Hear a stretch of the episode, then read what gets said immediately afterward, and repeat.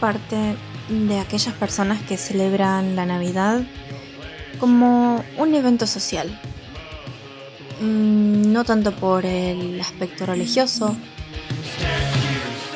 mucho menos por el aspecto consumista, sino que aprendí, luego de pasar una etapa de Grinch en el que me quejaba de la Navidad y las fiestas de fin de año, a verlo como otra festividad más en la que puedo aprovechar, juntarme con mi familia, ver a aquellos parientes lejanos, aguantarme un par de discusiones familiares, ver un par de ebrios incómodos y seguir con mi vida.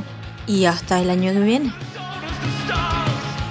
Una de esas cosas era ver a uno de mis primos, quien solamente veía en Navidad y era una tradición como que no estaba escrita, pero que se llevaba a cabo todos los años desde mi infancia. Siempre venía a la ciudad en la que estoy viviendo actualmente a visitar a esos tíos y a ese primo Navidad que tenía mi misma edad, ¿no?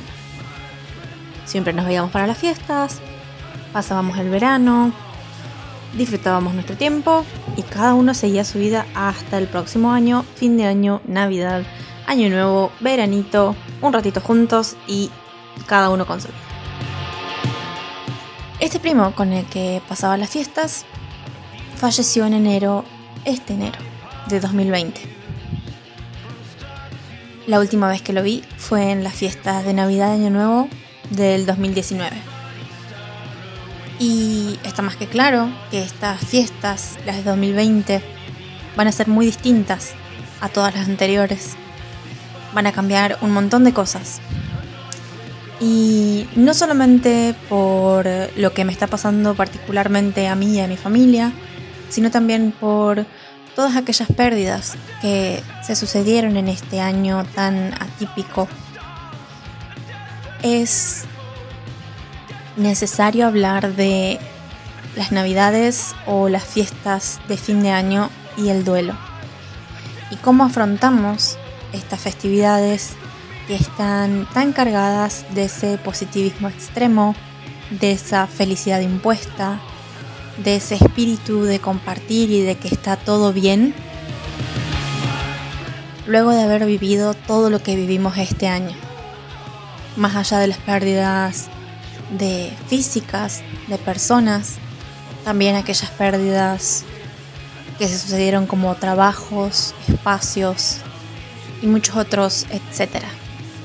Así que llevé a cabo una pequeña búsqueda y decidí que hoy íbamos a hablar como un broche de cierre para este año tan extraño sobre el duelo y la Navidad.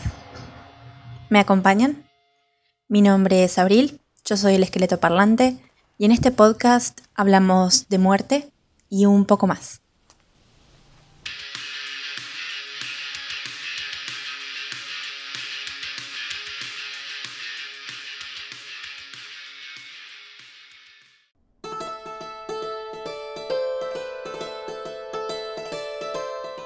No es la primera vez que tocamos el duelo en este podcast, es más, venimos hablando ya bastante largo y tendido sobre las primeras respuestas y los determinantes de duelo. Hablamos sobre el duelo de mascotas y cómo podemos aprovecharlo para para hablar sobre la muerte con los niños en su primera experiencia frente a esta. Y hoy, si bien aún nos queda mucho por hablar sobre duelo, vamos a adentrarnos a cómo llevar estas fiestas, que como dije anteriormente están cargadas de positivismo y de felicidad y de espíritu navideño y de que estamos todos re bien, cuando evidentemente no podemos estarlo porque estamos atravesando un momento de duelo. Las navidades y las fiestas importantes como fin de año son puntos de prioridad cuando hablamos de duelo, ya que la mayoría de las veces representan puntos de encuentro familiar en los cuales el duelo se vuelve aún más tangible, por decirlo de alguna forma, porque estamos todos compartiendo un espacio en común y las faltas se ven a simple vista. Siempre se dice que el primer año de duelo es clave para aquellos que sufrieron una pérdida, ya que se atraviesa, como dije, sabes que habíamos hablado de duelo la primera vez, cumpleaños, días del padre, de la madre, navidades, año nuevos y otras festividades que se consideren importantes dependiendo de dónde viva esa persona o dependiendo de lo que suceda en la familia. Por lo que tomar precauciones es menester. Y también es un primer paso para levantar un poco el velo del tabú y afrontar las cosas como tienen que ser. A todos nos falta alguien en la Navidad, puede ser más reciente o más lejano, pero cuando es muy reciente, se deben tomar precauciones para no herir, para no ocultar y para poder también contribuir al duelo de cada una de las personas y hacer de este un proceso, como estábamos hablando anteriormente en otros episodios, de crecimiento, de aceptación, de comunicación, en vez de una festividad en la que intentamos olvidarnos de todo y la pasamos mal solos en nuestra habitación.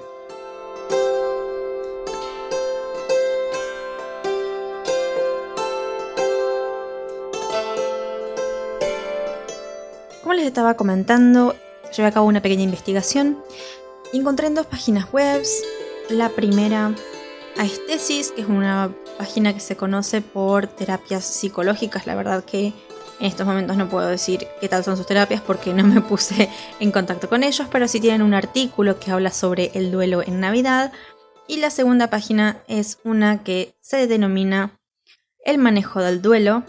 Este blog se caracteriza por hablar de esta temática y nos presenta también un artículo llamado 9 consejos para afrontar el duelo en Navidad. Saqué cosas importantes de ambos dos y les voy a hacer un pequeño resumen, pero claramente les voy a dejar los links abajo en la descripción del audio para que puedan leerlo en profundidad y cada uno también adaptar estos tips o estos consejos que dan estos artículos a las necesidades de la familia de cada uno o a las necesidades personales también que podemos llegar a tener cada uno de nosotros.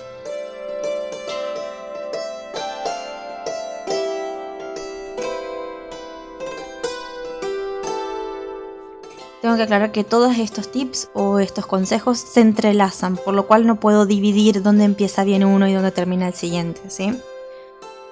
Algo que comparten los dos artículos es la planificación o la reunión familiar previa. ¿A qué quieren llegar con esto? es importante sentarse en el núcleo familiar que perdió esta persona y planificar qué va a suceder. Si se va a llevar a cabo una fiesta específicamente el día de Navidad o no, que en eso vamos a eh, hablar en profundidad un poquito más adelante. La reunión es para planificar no solamente si se va a llevar a cabo o no, sino con qué nos sentimos cómodos o no. ¿Qué vamos a hacer? qué vamos a decir, qué nos gustaría que suceda. En conjunto con esta reunión familiar se aconseja expresar los sentimientos abiertamente. Justamente nos juntamos en esta reunión y nos expresamos qué me pasa. Y está más que claro que aquellas personas que escuchan y que cada uno debería tener un turno para poder expresarse, deben respetar los sentimientos de las otras partes e intentar comprender lo más abiertamente posible y sin realizar juicios de valor.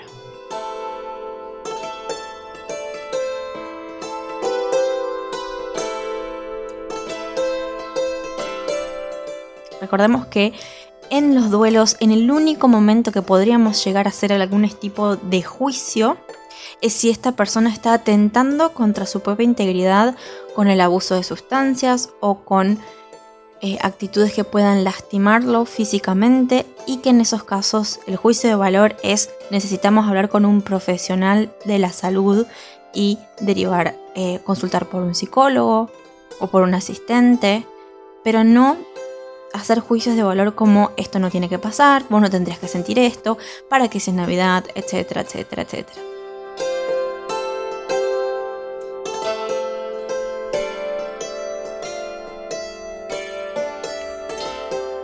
Relacionado con todo lo anterior está también elegir con libertad, y eso es lo que iba hoy de decir, elegir si hacer o no la fiesta, o si asistir o no a la festividad de Navidad.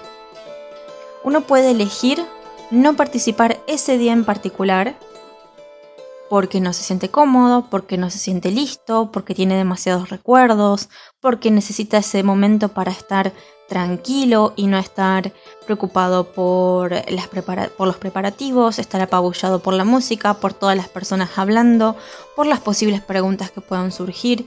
Y está bien, está bien no estar listo, está bien no querer participar, y lo que se debe evitar es presionar a estas personas que expresan abiertamente el no querer participar a que lo hagan, porque de nuevo, tenemos que cuidar las integridades de todos los participantes de la familia.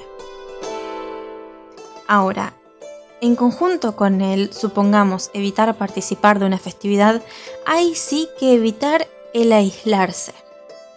Evitar estar en una fiesta de Navidad no significa que voy a estar las dos semanas de fiestas encerrado, solo en mi casa, dejando que mi mente navegue y me presente los peores escenarios. Por el contrario, puedo aliviar el estrés de estas fiestas con días previos reuniéndome en pequeños grupos familiares o con las personas que yo considero que son importantes, en ambientes mucho más tranquilos, quizás que en vez de una cena súper elegante hacer una reunión para tomarse un café, invitar a tomar unos mates, hablar un ratito, tener un almuerzo en casa o mandar un mensajito para ver cómo estamos, ¿sí? Lo mismo con los días posteriores, puede ser que yo decida no participar de las fiestas, pero los días antes y después me mantengo en contacto con la familia. Recuerden que si bien uno no tiene la obligación de participar, el contexto familiar y las personas que nos apoyan y que nos escuchan y que están son necesarias. Yo necesito una red de contactos que me puedan ayudar, aunque esa ayuda lo único que sea es escuchar en silencio. Evitemos el aislarnos, por favor.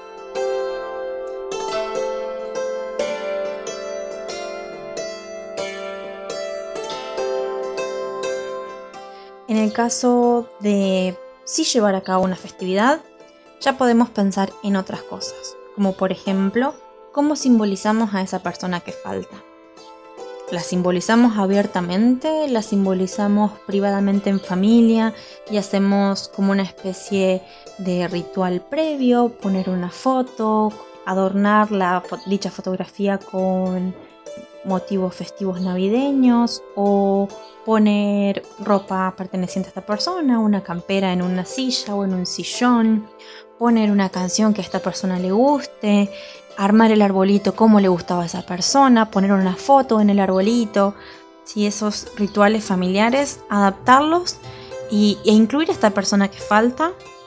Eh, por eso digo, no necesariamente uno no tiene que poner un cartel y, y decirlo si no crees que esto sea necesario. Puede ser algo muy privado, algo muy propio, una, un símbolo que solamente la familia entienda, pero que sirva para integrar esta pérdida y poder resignificarla de la forma más positiva posible. ¿sí? Por eso esto también por ahí tiene que ver con buscar nuevas tradiciones.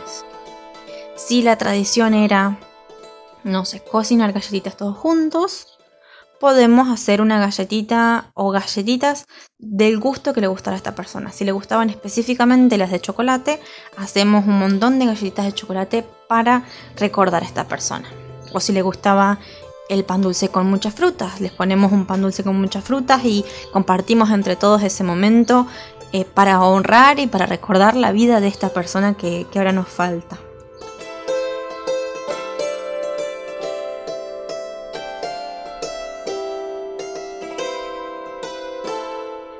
También recordemos, como dije anteriormente, lo de hacer algo significativo días antes o días después.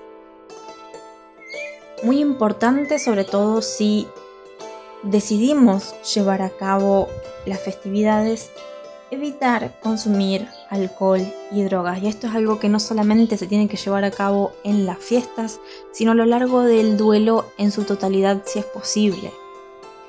El abuso de drogas y de alcohol es muy usual, sobre todo si uno busca em, adormecerse a los sentimientos y puede derivar en cosas mucho más graves como dependencias o como eh, conductas mucho más hirientes a la integridad física de la persona. Es por eso que se debe evitar consumir cualquier tipo de drogas, alcohol o medicación. ¿Cuál es la respuesta más cercana que puede llegar a ser un efecto similar al de las drogas o el alcohol? Expresar lo que siento. Expresarlo en una carta y ponerlo en el arbolito, una carta para esta persona. Expresárselo a alguien que sé que no me va a juzgar y que voy a estar en un ambiente seguro y tranquilo. Llorar si tengo que llorar. Retirarme de las fiestas si me tengo que retirar para estar solo y con mis sentimientos y descargarme llorando. Y si luego siento que puedo volver a la fiesta y seguir festejando, lo hago. Entender que uno también puede disfrutar de estas fiestas, aunque esté triste, aunque falte alguien.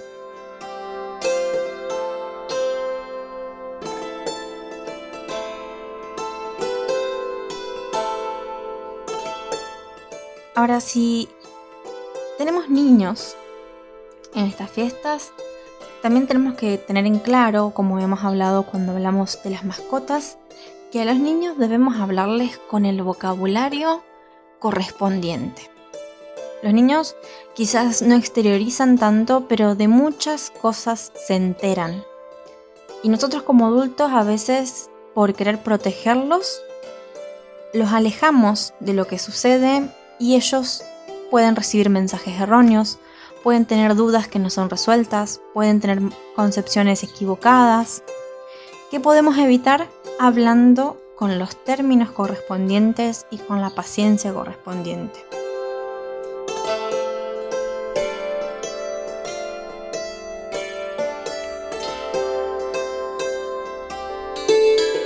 En cuanto a los niños y las fiestas de fin de año o las navidades, se recomienda, como estaba comentando, conversar, contarles lo que sucede, contarles que falta alguien, que ellos obviamente eso ya lo deben saber, pero contar que puede hacer falta esa persona, que la podemos extrañar, respetar las emociones de ese niño, que puede estar emocionado por las festividades y quizás no estar tan abocado a la falta de esa persona o entender que también está triste como nosotros los adultos y quizás no lo exterioriza de la misma forma. Por eso priorizar también la expresión de emociones como tienen que ser, mediante dibujos, mediante escucha activa, mediante la charla. Fomentar y dar a entender que el expresar las emociones tiene una forma correcta de hacerse, que tiene ambientes propicios, que es bien recibido, que siempre va a tener alguien que lo escuche, que lo comprenda, y no imponer sentimientos sobre ese niño. Porque yo esté particularmente triste ese día, el niño no tiene por qué sentirlo. O porque yo ese día quiera festejar y estar tranquilo y quizás no pensar en mi duelo, no tengo por qué imponer eso al niño. Exactamente igual que si fuese un adulto, respetar sus tiempos y sus emociones. También debemos explicar cómo nos sentimos justamente por esas diferencias en los sentires que podemos tener como con cualquier persona. Yo quizás hoy me pueda sentir triste, pero no está mal estar triste no está mal. O, aunque falte esta persona, puedo estar contenta y puedo estar festejando, Pero eso no significa que no extrañe a esta persona, o que no la quiera, o que me haya olvidado, porque esas cosas nos van enseñando sobre justamente cómo atravesar el duelo de una forma correcta. Permitir el disfrute de los niños es muy importante. Si ellos quieren disfrutar, sentirse felices, jugar, emocionarse por sus juguetes, por sus regalos, por la festividad, por la comida, querer bailar, hay que dejarlos. Sé que no es fácil y sé que muchas veces uno en el duelo también siente ese rechazo o esa impotencia o no entiende cómo las personas ajenas a nosotros pueden seguir su vida, pueden estar felices, pueden encontrarse contentos cuando nosotros estamos pasando un momento tan difícil. Pero el disfrute también es importante.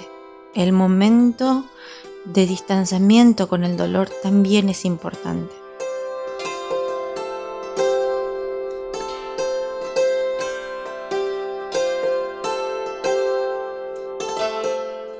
También discutir y escuchar la opinión de estos niños. ¿Qué te gustaría hacer? Invitarlos si supongamos tenemos un nuevo ritual que queremos hacer, como por ejemplo poner la foto de la persona que falta, de decorar el árbol de cierta forma, preguntar y consultar, ¿querés participar? ¿Te gustaría participar o qué te gustaría hacer?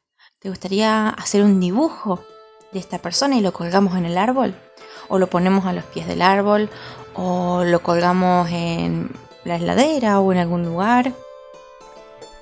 Y también preguntar a estos niños qué quieren, qué les gustaría, porque nos va a dar la pauta de nosotros como adultos saber cómo acompañarlos en esta experiencia. Y recuerden que las pérdidas, las primeras pérdidas, van a marcar cómo van a ser los duelos posteriores en la vida. Es por eso que cada una de las pérdidas que uno atraviese deben estar hechas de la mejor forma posible para que esta persona aprenda a conocerse, a expresarse, a tomar decisiones tranquilo, a no precipitarse, a no hacerse daño, a entenderse, a buscar ayuda, a saber que es normal sentirse mal cuando hay una pérdida. Recuerden que siempre que hablamos de duelo decimos cómo nuestra sociedad está tan abocada a hacernos olvidar el estar mal. Y es más, hay estudios que soportan la idea de que en las fiestas mucha gente siente nostalgia. Porque siente la presión de estar felices por la época navideña y quizás no están en condiciones de sentirse felices. Cualquier tipo de sufrimiento hoy por hoy es un gran tabú, ya sea físico, psicológico, emocional. Es por eso que esos pequeños pasos que damos para normalizar y que esa normalización nos permita buscar ayuda y hacer procesos positivos y poder progresar, poder crecer, poder construir por sobre ese dolor algo sano y no arrastrarlo y no guardarlo y no tenerlo dentro. Parte desde estas pérdidas que tenemos cuando somos niños y cómo los adultos, y en este caso nosotros como adultos, ayudamos a gestionar estas fiestas. Y si yo no puedo, pido ayuda. Uno no tiene que llevar la casa y las fiestas en los hombros. Puede delegar, puede pedir a un familiar, a un amigo que nos ayude, que nos acompañe. Uno no tiene que llevar la pérdida solo si siente que no puede. Pidan ayuda.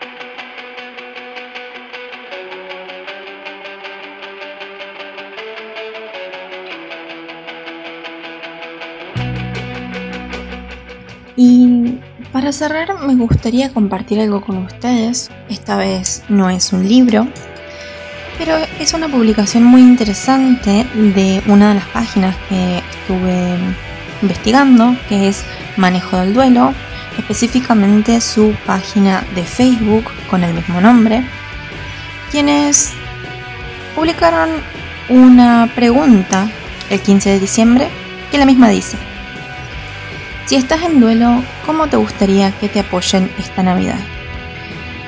Y lo interesante es leer los comentarios para darnos cuenta todo lo que hablamos anteriormente, de planificación, de hablar, de escuchar. Sobre todo en este momento de prestar atención qué es lo que las personas que están atravesando duelo consideran que necesitan para pasar estas navidades.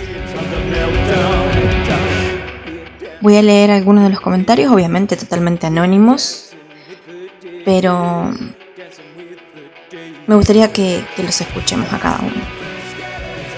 Un señor dice, con muchos abrazos, respetando mis emociones, quizás llorando conmigo o dejándome hacerlo sin decir nada.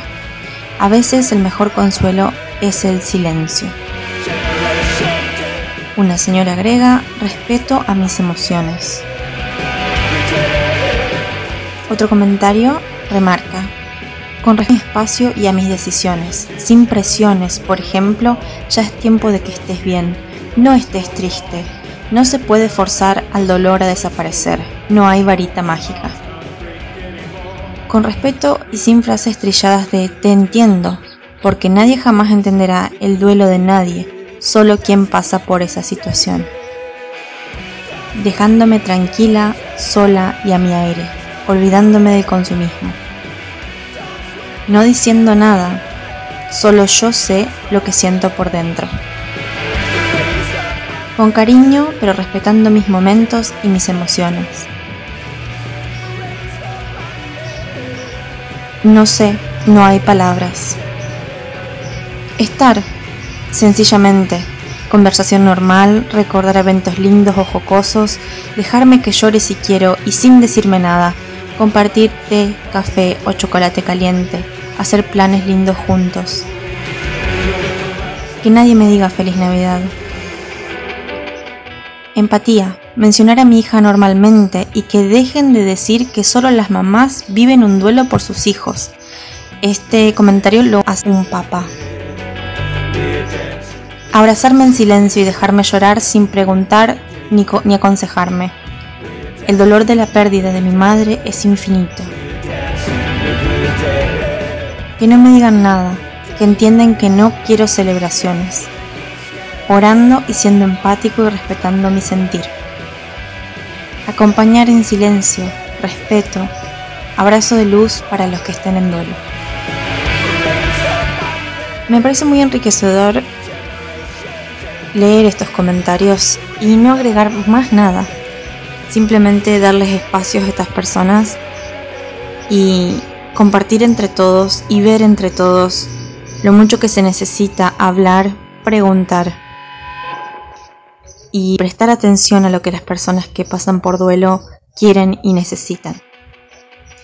Como siempre, espero que este episodio les haya sido útil, les haya despertado algún tipo de curiosidad por conocimiento y espero que pasen las fiestas bien, de la forma que ustedes elijan, eh, más allá de religiones o consumismos, que sean las fiestas que ustedes quieran pasar. Y nos encontramos el año que viene con nuevos proyectos y un montón más por charlar. Como siempre, me pueden encontrar en las redes como el esqueleto lector. Si quieren compartir este podcast para alguien que piensan que puede resultarle útil o que puede gustarle, están más que bienvenidos en hacerlo, en seguirme en mis redes, en darle un me gusta en donde puedan a este podcast. Y muchísimas gracias por escucharme todos los sábados cada 15 días. Nos veremos nuevamente el año que viene. Y recuerda, la muerte está cerca, por lo cual no está mal invitarla a bailar un ratito. since television boomerang. With the kids on the meltdown. We're dancing with the dead. We're dancing with the dead. Dancing with the dead. Dancing with the scared.